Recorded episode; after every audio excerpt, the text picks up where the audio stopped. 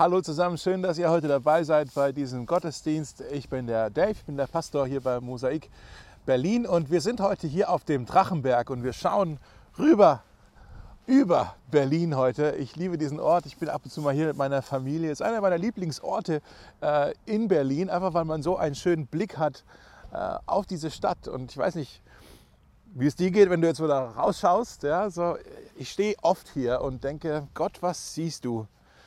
Was denkst du, wenn du hier auf Berlin so schaust? Was, was, was bewegt dein Herz, wenn du diese Stadt siehst?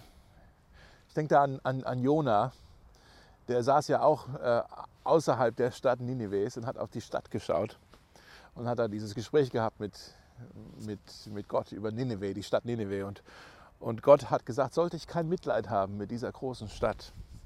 Oder, oder ich denke an, an Jesus, der auch auf die Stadt Jerusalem geschaut hat und, und Tränen in den Augen hatte, weil er gemerkt hatte, er hat gesagt, ich wünsche mir, dass diese Menschen hier den Weg zum Frieden finden würden, aber dieser Weg ist ihnen verhüllt.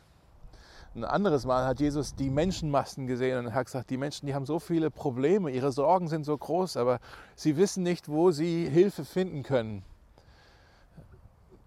Sie sind wie Schafe ohne einen Hirten. Sie sind ohne, ohne Richtung, ohne jemand, der ihnen die Richtung zeigt, den Weg zeigt. Was denkt Gott wohl, wenn er, wenn er auf Berlin schaut? Hat er da die gleichen Gedanken? Ich weiß, Gottes Herz schlägt für die, die verloren sind. Er hat ein großes Herz für die, die auf dem, die, die, die auf dem falschen Weg sind, die, die, die ohne Richtung sind, die ohne Hilfe sind. Das ist sein Herz, voller Mitgefühl, voller, voller Liebe. Und ich glaube, wenn wir das im Hinterkopf behalten, dann verstehen wir das Anliegen, was Jesus in dem heutigen Bibeltext hat. Wir sind äh, in unserer Reihe über die Bergpredigt. Wir sind fast am Ende der Reihe. Ähm, und heute ist ein, ein Bibeltext, der ist nicht so ganz leicht. Es ist auch ein ziemlich langer Text. Aber wir müssen den äh, so lesen, dass der eigentlich, da sehen, wir sehen hier nicht Verurteilung, wir sehen hier Gottes Liebe und Gottes Mitgefühl. Das, das Herz von Jesus schlägt für die Menschen, die den Weg nicht kennen, die, die nicht wissen, wo es langgehen soll. Ähm, und das sehen wir hier. Ich lese euch das mal vor. Ähm, wir sind, wie gesagt, in der Reihe über die Bergpredigt. Die Bergpredigt ist diese ähm, ja, bekannte Predigt, die Jesus gehalten hat äh, im Matthäusevangelium. Wir sind in Kapitel 7. Ich lese ab Vers 12 den ganzen Weg runter bis Vers 23. Also, wenn ihr Bibeln habt, könnt ihr die aufschlagen und mitlesen. Ja, da steht folgendes. Jesus sagt, behandelt eure Mitmenschen in allem so, wie ihr selbst von ihnen behandelt werden wollt. Das ist es, was das Gesetz und die Propheten fordern. Geht durch das enge Tor, denn das weite Tor und der breite Weg führen ins Verderben, und viele sind auf diesem Weg. Doch das enge Tor und der schmale Weg führen ins Leben, und nur wenige finden diesen Weg. Hütet euch vor den falschen Propheten. Sie kommen im Schafskleid zu euch, in Wirklichkeit aber sind sie reißende Wölfe. An ihren Früchten werdet ihr sie erkennen. Erntet man etwa Trauben von Dornbüschen oder Feigen von Disteln. So trägt jeder gute Baum gute Früchte. Ein schlechter Baum hingegen trägt schlechte Früchte. Ein guter Baum kann keine schlechten Früchte tragen, ebenso wenig kann ein schlechter Baum gute Früchte tragen. Jesus sagt, jeder Baum, der keine guten Früchte trägt, wird umgehauen und ins Feuer geworfen. Deshalb sage ich, er sagt es nochmal, an ihren Früchten werdet ihr sie erkennen. Nicht jeder, der zu mir sagt, Herr, Herr, wird ins Himmelreich kommen, sondern nur der, der den Willen meines Vaters im Himmel tut. Viele werden an jenem Tag zu mir sagen, Herr, Herr, haben wir nicht in deinem Namen prophetisch geredet? Haben wir nicht in deinem Namen Dämonen ausgetrieben? Haben wir nicht in deinem Namen viele Wunder getan? Dann werde ich zu ihnen sagen, ich habe euch nie gekannt. Geht weg von mir, ihr mit eurem gesetzlosen Treiben. Autsch, oder? Das ist ein, ein krasser Text, ein unangenehmer Text. Jesus nimmt hier kein, kein Blatt vor den Mund. Ich muss ehrlich sagen, ich habe auch überlegt, wen könnte ich fragen, der diese Predigt heute hält, weil ich auch nicht so unbedingt Bock drauf hatte auf diesen unangenehmen Text. Ja, ich habe gedacht, kann ich Tobi nochmal fragen, vielleicht will Tobi nochmal predigen oder den Neville anrufen oder Karl oder sonst irgendjemand, aber irgendwie hatte keiner Zeit und jetzt stehe ich hier mit diesem Text vor der Kamera und jetzt schauen wir mal, was hier drin steht, oder? Also es sind einige recht harte Wahrheiten hier drin und die wollen wir uns jetzt mal äh, gemeinsam genauer anschauen. Ähm, Jesus ist hier fast am Ende von seiner Bergpredigt. er ist eigentlich schon äh, fertig damit, jetzt das Reich Gottes zu erklären, uns zu sagen, was wir über das Reich Gottes wissen wollen, sollen, sondern er sagt, er ist jetzt eigentlich eher an dem Punkt, wo er einen Aufruf macht zu einer Entscheidung hin. Er, sagt sozusagen, ihr habt jetzt alles gehört, was ich euch zu sagen hatte. Was macht er jetzt damit? Wie entscheidet ihr euch? Er, er, er weiß, wir haben als Menschen, wir haben Optionen. Gott hat uns einen freien Willen gegeben und wir haben Optionen, die wir wählen können. Wir können in unserem Leben verschiedene Lebensformen wählen. Wir können äh, den Weg wählen, auf den wir gehen wollen. Wir können bestimmte Sachen priori priorisieren. Äh, aber Jesus sagt, nicht alle Wege führen zum gleichen Ziel. Nicht alle Prioritäten führen zum gleichen Ziel. Und er, er, er baut hier diesen Kontrast zwischen dem, dem engen Tor und dem schmalen Weg und dann dem breiten Tor und, und dem weiten Weg. Ja, und das ist, das ist der Kontrast, den wir hier sehen. Das Wort weit ist ja eigentlich ein ganz positives Wort. Ja, ja klar, der, der weite Weg, das hört sich gut an. Und hier ein enges Tor, ein, ein schmaler Weg, das ist ja eigentlich ein eher ein negatives Wort. Und ich glaube, Jesus macht das absichtlich, diesen Kontrast, um hier uns etwas zu sagen. Wenn, wenn ich jetzt hier irgendwie auf, auf der Wiese, äh, aus Versehen natürlich, äh, auf einen äh, Käfer treten würde, ja, woran würde dieser Käfer sterben? An Enge. Er würde zerdrückt werden, ja? er, er, würde ersticken, was auch immer. Er wird zerdrückt werden wahrscheinlich. Ja? Das ist Enge. Man hat Angst, dass man erdrückt wird. Man hat Angst, dass man erstickt. Wir wissen, wir brauchen eigentlich, um zu leben, brauchen wir Platz. Wir brauchen Platz, um uns zu entfalten. Aber Jesus, glaube ich, macht das mit Absicht, diesen Kontrast hier, dass er sagt, der weite Weg, wo wir eigentlich instinktiv hingehen würden, der weite Weg, der führt ins Verderben. Und, und der enge Weg, der führt in die Freiheit. Der Weg, der von außen hin weit ausschaut, führt zum Ersticken, zum Erdrücken. Und der Weg, der von außen vielleicht ganz schmal ausschaut, der führt in die Breite, in ein weites Land, in die Freiheit. Vielleicht schreibt euch einmal Folgendes auf. Der erste Punkt. Es gibt Wege, die beliebt erscheinen, aber ins Verderben führen. Es gibt Wege, die beliebt erscheinen, aber ins Verderben führen. Jesus sagt in Vers 13, das weite Tor und der breite Weg führen ins Verderben und viele, sagt er, viele sind auf diesem Weg. Viele sind auf dem falschen Weg, auf dem falschen Dampfer. Wir Menschen, wir haben eine große Not, ein großes Bedürfnis danach, eine Ausrichtung zu haben.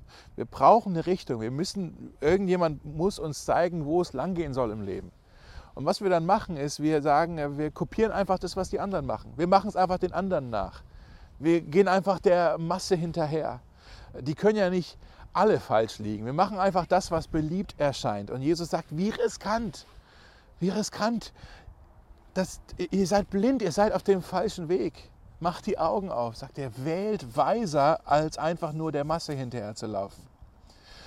Wenn wir jetzt so einen Text hier lesen, ja, über diesen verschiedenen Lebenswegen, wenn die Bibel über verschiedene Lebenswege spricht, dann glaube ich, meint sie mehr als nur den Unterschied zwischen verschiedenen Religionen.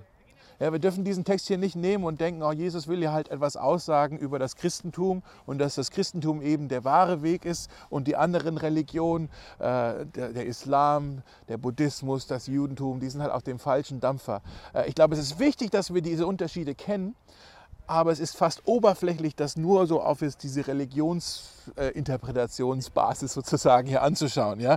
Wir müssen eigentlich hier noch ein bisschen tiefer schauen.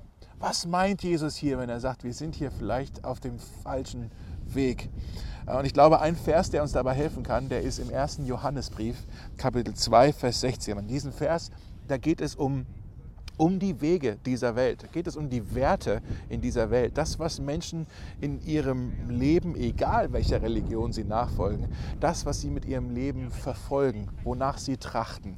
Ja, ich lese euch das mal vor. 1. Johannes 2, Vers 16. Da steht, denn alles, was in der Welt ist, die Gier nach Genuss, die Gier der Augen und der Hochmut des Lebens. Schauen wir uns gleich an, was das ist. Diese ganzen Dinge, die sind nicht von dem Vater, sondern von der Welt. Das sind sozusagen die, die verschiedenen Werte, die die Menschen haben, die, die, die Dinge, die Menschen mit ihrem Leben verfolgen, wo sie sagen, das ist der Weg, auf dem Weg möchte ich gehen. Ähm, dieser Weg, wenn ich das verfolge, das wird mich hoffentlich Erfüllung, erfüllen, das wird hoffentlich meinem Leben einen Sinn geben, eine, Bedeutung geben. Und er sagt, diese Dinge sind nicht vom Gott, die sind nicht vom Vater, die sind hier von dieser Welt. Was sind die Dinge? Mal kurz definieren. Er schreibt hier äh, von der Gier nach Genuss. Die Gier nach Genuss, das ist der Wunsch, sich gut zu fühlen. Ich möchte mich einfach nur gut fühlen. In Berlin sind so viele Menschen in dieser Stadt, die gehen einfach diesem Verlangen hinterher. Ich, ich möchte mich einfach gut fühlen. Ich möchte Spaß haben. Ich möchte mich gut fühlen. Ich möchte äh, genießen. Ich möchte frei sein. Ich möchte wild sein. Ich möchte, in dieser Stadt gibt es ja keine Tabus, oder? Man kann ja fast alles in dieser Stadt, wird ja fast alles, was man sich erdenken oder erträumen kann, wird auch irgendwie angeboten ohne irgendwelche Verpflichtungen. Äh, man kann in dieser Stadt, die Stadt Berlin bietet Millionen Optionen, wie du deinen, äh, deinen körperlichen Appetit stillen kannst. Das ist äh, die Gier nach Genuss. Ich möchte einfach genießen. Ich möchte fühlen. Ich möchte mich gut fühlen. Da gibt es ein Wort dafür, das ist der Hedonismus. Ja? Der Hedonismus. Das zweite ist die Gier der Augen. Die Gier der Augen ist, ähm, ich möchte das haben das ist der Wunsch, etwas zu besitzen. Ja, äh, diese Woche ist ja dann Black Friday, da spielen wir dieses Spiel alle wieder. Oh, Mensch, das ist ja jetzt im Angebot. Und wenn ich das nicht habe, dann werde ich nie wieder glücklich sein. Ich brauche das unbedingt, ja. Und wir vergleichen auch ständig oh, die hat jetzt dieses Outfit, ich brauche auch dieses Outfit, sonst werde ich nie wieder glücklich sein. Oder der hat jetzt dieses Handy, ich brauche auch dieses Handy, sonst werde ich nie wieder glücklich sein. Und wir sind nie zufrieden. Wir haben immer so einen größeren Hunger nach noch mehr. Das ist das erste war äh, der, der Wunsch, etwas zu fühlen, das ist der Hedonismus, sich gut zu fühlen. Das zweite hier ist der Wunsch, etwas zu besitzen, das ist der Materialismus. Ich möchte haben, ich möchte besitzen. Die Gier der Augen. Jim Carrey, der, der Schauspieler, hat mal gesagt, ich denke, jeder sollte reich werden, damit er dann versteht, dass es auch nicht die Antwort ist. Was ein krasses Statement, oder? Von einem Schauspieler, der Millionen gescheffelt hat mit seinen Filmen. Er sagt, jeder sollte so reich werden wie ich, damit er merkt, dass es auch nicht die Antwort ist. Hm. Und das dritte ist der Hochmut des Lebens. Und das ist vielleicht ein bisschen schwieriger zu erkennen. Der, der Hochmut des Lebens ist, ist der Wunsch, jemand zu sein. Ich möchte gesehen werden. Ich möchte ge geliebt werden. Ich möchte beliebt sein. Ich möchte anerkannt sein. Ich möchte respektiert sein. Ich möchte beneidet werden. Ich möchte jemand sein. Ich möchte besser dastehen als alle anderen. In dieser Stadt hier, ja, vielleicht weiß ich nicht, ob euch das auch auffällt. Ich habe das Gefühl, jeder bastelt irgendwie an, ich nenne es das Ego-Projekt. Ja? Jeder bastelt an seinem eigenen Projekt. So, ich, wie kann ich mich jetzt hier und mein Image, wie kann ich das aufbauen, wie kann ich mich etablieren. Die sozialen Medien, die befördern das natürlich unglaublich. Und, ähm, und wir haben ständig auch dieses Konkurrenzdenken. Ja? Auf der Arbeit, in der Schule, selbst auf dem Spielplatz. Die Mütter, die sich miteinander vergleichen, wer jetzt die bessere Mama ist und wer sein Kind noch mehr lieb hat. Ja? Wie absurd. Ja? Und wir haben so eine, so eine, so eine Ellenbogengesellschaft, ja? wo wir uns irgendwie durchpushen müssen. Und nur dann, wenn ich die anderen zur Seite schiebe, dann kann ich irgendwie strahlen, weil ich habe, ich habe sie zur Seite geschoben. Ich habe gewonnen. Jetzt bin ich respektiert. Jetzt bin ich endlich wer. Der Hochmut des Lebens. Ja? Das ist der Individualismus. Hedonismus, Materialismus, Individualismus. Die Gier nach Genuss, die Gier der Augen, der Hochmut des Lebens. Vielleicht kann man es auch einfach in drei Worten sagen. Genuss, Wohlstand, Status. Ja? Und Jesus sagt, das sind, das sind, oder die Bibel sagt uns, das sind die Dinge, die sind nicht vom Vater, die sind von dieser Welt. Und, und das sind die, die Wege, die eigentlich, wo wir, wo wir uns das Glück erhoffen, aber die, die führen zu nichts. Die führen ins Verderben, sagt Jesus. Das, äh, jede Werbung zielt auf eine von diesen drei Dingen ab. Habt das schon gemerkt? Jede Werbung sagt dir, hey, du brauchst das, du brauchst den Genuss, du bist es dir wert, du brauchst diesen Wohlstand, du brauchst diesen Status. Ja? Ist eigentlich nichts Neues. Wir sehen das eigentlich, das ist jetzt nicht erst im 21. Jahrhundert, wir sehen das in der Bibel ja auch schon. Johannes schreibt darüber. Jesus selbst äh, wurde damit konfrontiert. Vielleicht kennt er das, die Geschichte, als er in der Wüste war und vom Teufel äh, versucht wurde. Da waren es genau diese gleichen drei Versuchungen. Der, der Teufel kam zu ihm und hat gesagt, Herr Jesus, willst du dich gut fühlen? Du hast Hunger. Hier, ess das Brot. Der Teufel kam zu ihm und sagte, hey Jesus, willst du Anerkennung haben? Willst du gesehen werden? Hier, schmeiß dich von diesem Turm. Die Engel werden dich auffangen und dich auf Händen tragen. Du wirst gepriesen werden. Er sagt, Herr Jesus, willst du Reichtümer haben? Ich zeige dir die Königreiche der Welt. Ich werde sie dir alle geben. Die gleichen drei Versuchungen ja, hat Jesus selber erlebt am eigenen Leib. Und, und er, er sagt hier, es gibt Wege in dieser Welt, die erscheinen gut. Die erscheinen gut, die, die sind beliebt. Alle machen das doch. Dann gehe ich doch da auch mit. Aber Jesus sagt, die führen ins Verderben. Rennt diesen Dingen nicht nach. Ihr glaubt, sie bringen euch an einen Ort, der gut für euch sein wird. Das tun sie nicht. Rennt diesen Dingen nicht nach. Klettert nicht diesen, an dieser Leiter hoch, an der Karriereleiter, an der Leiter von Status, von Wohlstand, von Genuss, von Sex. Klettert dieser Leiter nicht hoch. Je mehr ihr diese Leiter hochklettert, jeder weitere Schritt auf dieser Leiter ist ein, ein Schritt in die falsche Richtung, ein Schritt näher an den Ort, der euch ins Verderben führt, sagt Jesus. Was sieht Gott, wenn er auf Berlin blickt? Was sieht er da? Ich glaube, er sieht Menschen, die er so lieb hat und er sieht, sie sind auf dem falschen Weg. Sie sind auf dem falschen Weg. Es gibt Wege, die beliebt erscheinen, aber sie führen ins Verderben. Das war der erste Punkt. Der zweite Punkt ist, es gibt Stimmen, die vielversprechend klingen, aber zum Ruin führen. Es gibt Stimmen, schreibt euch das auf, es gibt Stimmen, die vielversprechend, vielversprechend klingen, aber zum Ruin führen. In Vers 15 steht, hütet euch, sagt Jesus, hütet euch vor den falschen Propheten. Sie kommen im Schafskleid zu euch. In Wirklichkeit aber sind sie reißende Wölfe. Die sind gefährlich. Äh, und er sagt, die kommen im Schafskleid. Das ist vielleicht jemand, äh, den du am liebsten umarmen würdest jemand, der kuschelig ausschaut, der wollig ausschaut, ja, scharfig ausschaut, jemand scharf ausschaut, ja, jemand, äh, bei dem du dich sicher fühlst, jemand, bei dem du dich geborgen fühlst. Aber Jesus sagt, passt auf, das, die sehen nur so aus, aber eigentlich sind die gierig, sie sind äh, gefräßig, sie sind böse, die sind Wölfe, die wollen dich auffressen. Im Schafskleid, was heißt das, wenn jemand im Schafskleid zu dir kommt? Das heißt, äh, er tut so, als ob er auf deiner Seite wäre. Er tut so, als ob er zu dir gehört. Ich glaube, was Jesus hier sagt, ist, das sind nicht irgendwelche Stimmen, die falschen Propheten, die falschen Lehren sind nicht irgendwelche Stimmen, die wir auf der Straße hören, sondern er redet jetzt hier von Stimmen innerhalb von Gottes Gemeinde. Das sind Stimmen unter uns. Und er sagt, passt da auf. Jesus sagt in Vers 22, das sind die Stimmen von denen, die sagen, Herr, Herr, haben wir nicht in deinem Namen prophezeit, haben wir nicht in deinem Namen Wunder vollbracht. Jesus sagt hier, die falschen Propheten, das sind, das sind Leute, die tun Dinge in meinem Namen. Die, die, die sind mitten unter euch, aber sie sind Wölfe in Schafskleidern. Und sie, was sie wollen, ist, sie wollen euren Blick weglenken von Jesus hin auf, auf andere Dinge. Sie wollen nicht, dass ihr auf Jesus schaut. Es gibt auch heute unter Christen und in unseren Gemeinden falsche Lehre falsche Ideen, falsche Vorstellungen vom Glauben. Ich sage das bewusst falsch, weil, weil ich, das sind Ideen, die finden wir so nicht in seinem Wort. Ja? Ähm, deshalb kann ich das so sagen, es ist falsch. Aber das sind Dinge, die sich trotzdem verbreiten. Und, und das, sind, das sind Lehren, die, die sich unter uns einschleichen. Und jetzt, wo wir schon mal direkt miteinander reden, denke ich, äh, lass mich da einfach mal das ein bisschen raushauen, damit wir das wissen. Das müssen wir verstehen. Was sind denn die falschen Lehren, die sich hier bei uns Christen so einschleichen? Es gibt zum Beispiel, vielleicht habt ihr das schon gehört, das sogenannte Wohlstandsevangelium. Das Wohlstandsevangelium besagt eigentlich, Gott belohnt deinen Glauben mit Reichtum oder mit Gesundheit. Hört sich gut an, ne? aber was ist denn, wenn du nicht gesund bist? Oder wenn du nicht reich bist? Ist dann etwas falsch mit deinem Glauben? Ja?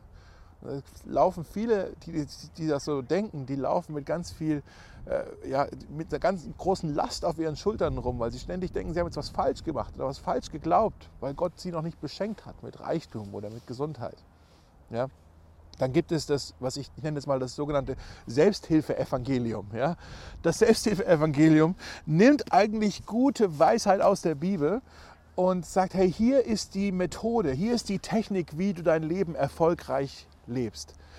Da wird Jesus kaum noch erwähnt, was Jesus für uns getan hat. Es geht eher darum, was müssen wir denn jetzt tun, um erfolgreich zu leben. Es geht nicht um die gute Nachricht, was Jesus getan hat, es geht um den guten Ratschlag, wie wir leben müssen. Ja, das Selbsthilfe-Evangelium. Da ist Weisheit drin, aber ist irgendwie Jesus fehlt. Ja? Ähm, dann gibt es die Lehre der, vielleicht hast du das auch schon mal gehört, die Lehre der Allversöhnung. Die Allversöhnung besagt, am Ende wird Gottes Liebe triumphieren und alle Menschen werden im Himmel sein und die Hölle, sollte es sie dann überhaupt geben, die Hölle ist nur ein temporärer Ort. Am Ende werden alle gerettet sein. Und wisst ihr, das, das ist natürlich ein schöner Gedanke. Ich würde mir wünschen, dass das so ist. Wirklich, das wäre doch toll, wenn nachher alle im Himmel sind.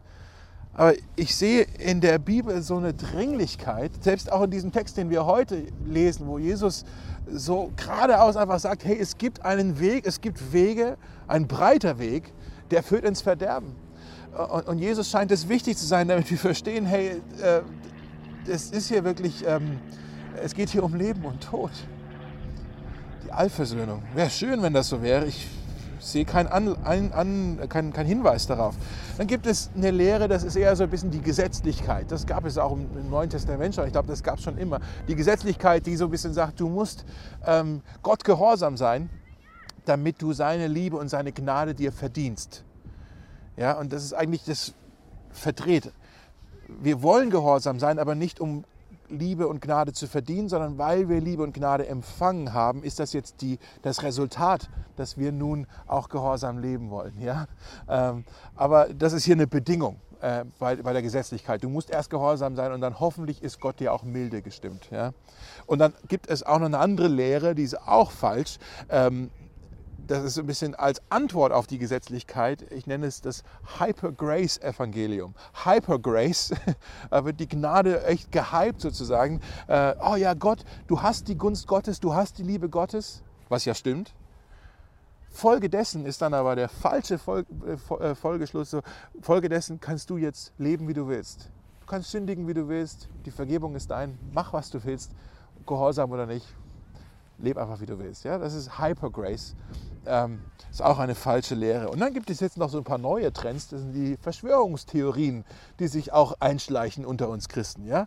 Also so 5G und, und Bill Gates und neue Weltordnungen und, und die Maskenverschwörung und dieser ganze Kram. Ja? Manche Christen verbringen mehr Zeit im Internet, um Verschwörungstheorien zu, zu lesen und das zu lernen, als sie Zeit in Gottes Wort verbringen, um die Wahrheit zu lernen.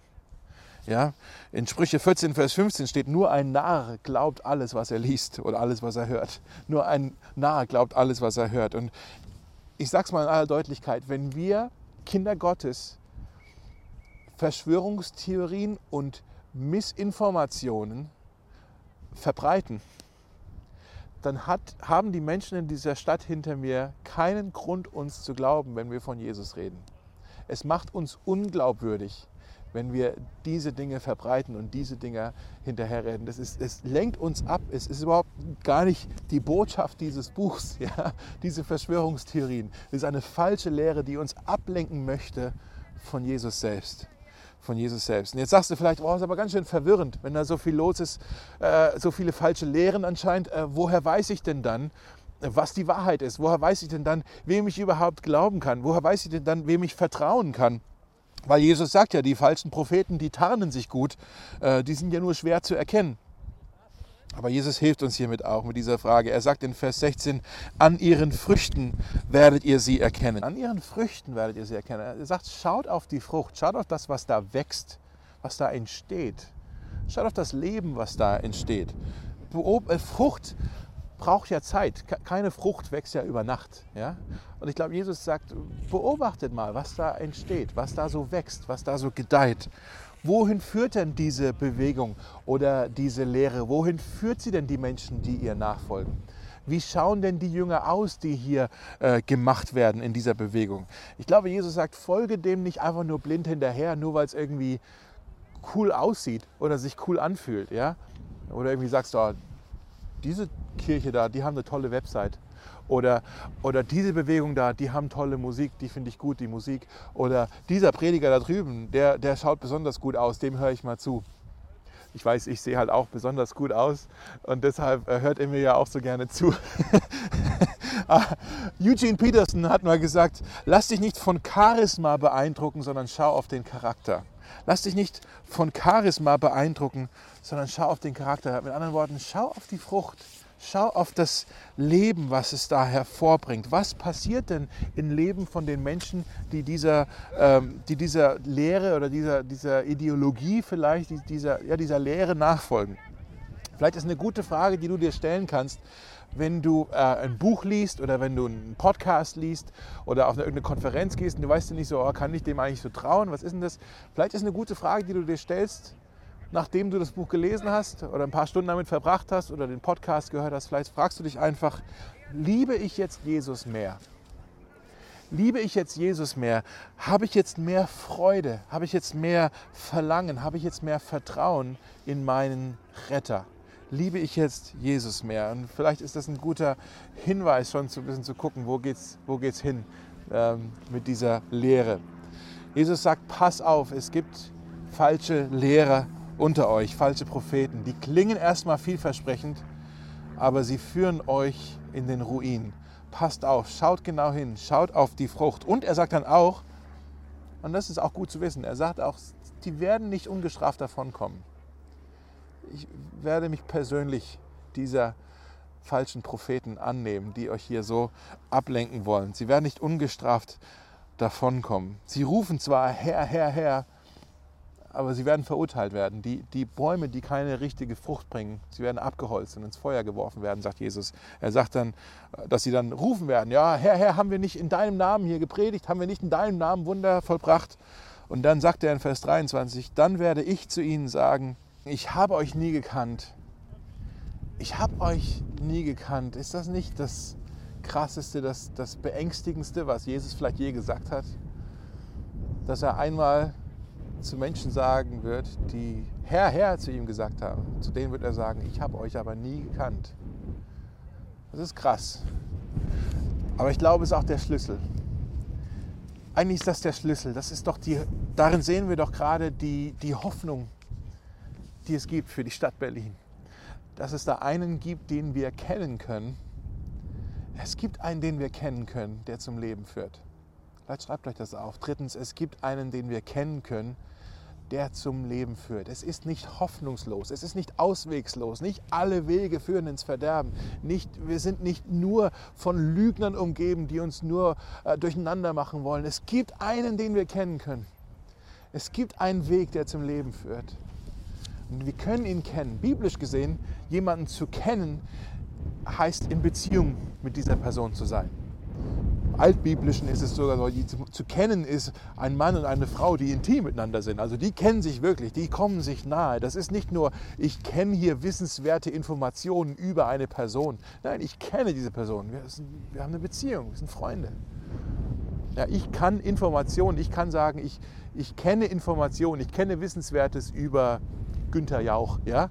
Ich kenne Dinge über ihn aber ich kenne Günther ja auch nicht. Günther kennt mich nicht. Ja, also wir haben keine Beziehung miteinander. Äh, ich würde ihn erkennen, wenn ich ihn mal sehe auf der Straße. Er würde mich nicht erkennen. Ja, er würde sagen, ich kenne dich nicht. Ja, wir haben keine Beziehung miteinander. Nächste Woche ist ja der erste Advent. Advent kommt von dem lateinischen Wort Adventus, das heißt Ankunft. Ja, wir, wir feiern ja an Weihnachten und in der Adventszeit auch schon die Ankunft von Jesus in dieser Welt. Warum ist Jesus überhaupt in diese Welt gekommen? Er ist gekommen, damit wir ihn kennenlernen können. Er ist gekommen, um eine Beziehung herzustellen zu ihm, zu seinem Vater. Er, er, er möchte eine Beziehung mit uns haben. Advent, Weihnachten ist der Beweis, Gott ist kein Gott, der nur in der Ferne ist. Gott ist ein Gott, der uns ganz nahe kommt. Er möchte, dass wir ihn kennen können und er möchte uns zum Leben führen. Und deshalb sagt jetzt Jesus hier am Ende seiner Bergpredigt, welchen Weg wählst du denn jetzt? Wie wählst du? Folgst du nur der Masse hinterher oder folgst du mir nach? Willst du, willst du mich kennenlernen? Viele von euch, die jetzt hier zuhören, ihr habt euch auch entschieden. Ihr Ihr habt euch schon entschieden, Jesus nachzufolgen. Ihr habt euch schon entschieden, ihn kennenlernen zu wollen. Das war eine Entscheidung gegen den Strom, oder? Ähm, ihr seid jetzt auf dem schmalen Weg und ihr merkt, die Mehrheit der Menschen in Berlin, die sind nicht auf diesem Weg. Die, sind, die verfolgen andere Wege.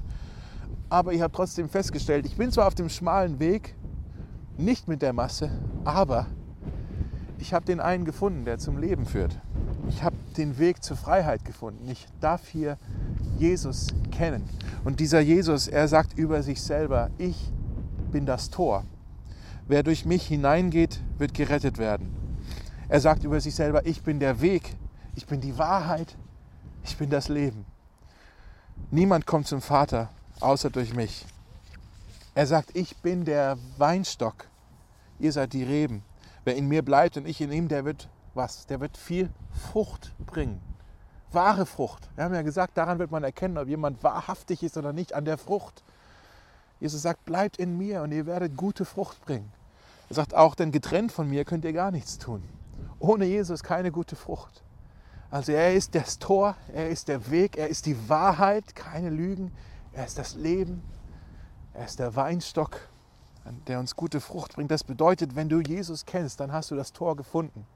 Wenn du Jesus kennst, dann hast du das Leben gefunden, dann hast du die Wahrheit gefunden, du hast den Weg gefunden, du hast den Weinstock gefunden, der Leben in dir hervorbringt, der gute Frucht in dir hervorbringt und dich ins Leben führt.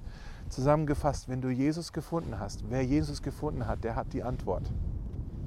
Wer Jesus gefunden hat, der hat die Antwort. Und was heißt es jetzt, wenn wir hier auf die Stadt Berlin schauen? Ja? Was sehen wir jetzt da, wenn wir auf Berlin schauen? Was seht ihr? Wir sehen viele Menschen, die den falschen Dingen nachrennen, die sind auf dem falschen Weg, auf dem falschen Dampfer, die sind ohne Richtung, die suchen nach dem Weg, der ihnen in die Freiheit führen wird. Aber sie rennen den Dingen hinterher, die sie ruinieren werden. Was ist also unser Auftrag? Die, die wir zu Jesus gehören. Was ist unsere Aufgabe hier in dieser Stadt? Berlin. Ist unsere Aufgabe, dass wir uns darüber beschweren, wie alles hier zugrunde geht? Ist unsere Aufgabe, dass wir meckern über diese Stadt, über die vielen bösen Dinge, die hier passieren? Ist unsere Aufgabe, dass wir hier beleidigt sind, äh, dass wir den Kopf schütteln, ist unsere Aufgabe, dass wir uns zurückziehen vielleicht, dass wir sagen, wir wollen damit einfach gar nichts zu tun haben. Wir sind einfach immer nur auf dem Drachenberg, fern weg von dieser Stadt. Ja? Ist unsere Aufgabe, dass wir, dass wir die Stadt belehren müssen, was sie alles falsch machen was sie ja besser machen müssen. Was sagt Jesus? Was ist unsere Aufgabe? Mein letzter Vers, Markus 16, Vers 15. Er sagt, ihr sollt hingehen, hineingehen in diese ganze Welt, in diese Stadt. Er sollt hingehen in die ganze Welt und die gute Nachricht allen und überall verkünden. Die gute Nachricht, die gute Nachricht ist, ihr Berliner, ihr könnt Jesus kennenlernen. Ihr könnt ihn kennenlernen. Er ist es, der zum Leben führt, zur Fülle führt, zur Vergebung führt, zur Freiheit führt, zur Freundschaft mit Gott. Ich kann mich erinnern, ich habe ähm, vor einer Weile mit einem Mädchen gesprochen, die ganz neu im Glauben an Jesus war. Sie hatte gerade das für sich entdeckt, diese Freude, dass sie Jesus kennenlernen darf. Und sie sagte dann aber einen Satz, den werde ich nie vergessen. Sie hat gesagt, warum hat mir das denn nie jemand erzählt, dass das möglich ist? Warum hat mir denn nie jemand gesagt, dass dieses Angebot auf dem Tisch liegt für mich? Dann überlege ich mir, wie viele Menschen sind wohl hier draußen, die das auch sagen vielleicht, oder wo wir überlegen müssen, wie viele Menschen sind hier draußen, die haben das noch nie gehört. Dieses Angebot, das Jesus macht, dass wir ihn kennenlernen dürfen, die haben das noch nie hören dürfen. Wer wird es ihnen denn sagen, wenn nicht wir? Wann soll es ihnen jemand sagen, wenn nicht jetzt? Verlorene Menschen liegen Gott auf dem Herzen. Und die sollten uns auch auf dem Herzen liegen. Lass uns beten. Himmlischer Vater, wir danken dir so sehr für ja, diesen Text, der unbequem ist, aber der uns erkennen lässt, dass wir Hilfe brauchen, dass wir einen Weg brauchen, dass wir eine Tür brauchen, durch die wir hindurchgehen können, die wirklich zum Leben führt. Und Jesus, wir danken dir, dass du das Tor bist, dass du der Weg bist, dass du das Leben bist, die Wahrheit, die Fülle, der Weinstock, an dem wir gute Frucht bringen dürfen. Jesus, wir beten dich an. Danke, dass du für uns den Weg bereitet hast. Das wollen wir auch in den kommenden Wochen feiern, im Advent. Auch wenn dieser Advent ganz anders sein wird als, äh, als sonst, wie wir Weihnachten gefeiert haben. Aber ähm, wir wollen ganz bewusst vielleicht dieses an Weihnachten, diesen Advent dich feiern als unseren Wegbereiter. Ja, und wenn du jetzt zuschaust und du Jesus bisher noch nie in dein Herz eingeladen hast, dann lade ich dich ein, jetzt das mit mir zu tun. Du kannst einfach in deinem Herzen mit mir mitbeten und sagen, Jesus, ich bin in meinem Leben vielen falschen Wegen nachgegangen, vielen falschen Dingen nachgerannt. Und sie, ich habe gehofft, dass sie mir Erfüllung schenken und mich sättigen werden, aber sie haben mich nicht erfüllt, sie haben mich nicht satt gemacht. Ich habe eine Sehnsucht nach Wahrheit, ich habe eine Sehnsucht nach Freiheit, nach Fülle, nach Vergebung, nach Freundschaft. Und Jesus, ich habe heute gehört und verstanden, dass du mir das anbietest. Und ich möchte heute Ja sagen zu diesem Angebot. Ich möchte dich einladen in meinem Herz. Ich habe nach wie vor viele Fragen und vieles, was ich nicht verstanden habe, aber ich möchte dich einladen in mein Herz. Komm und wohne in meinem Herz. Ich möchte lernen, was es heißt, dir nachzufolgen und auf deinem Weg zu gehen. Amen.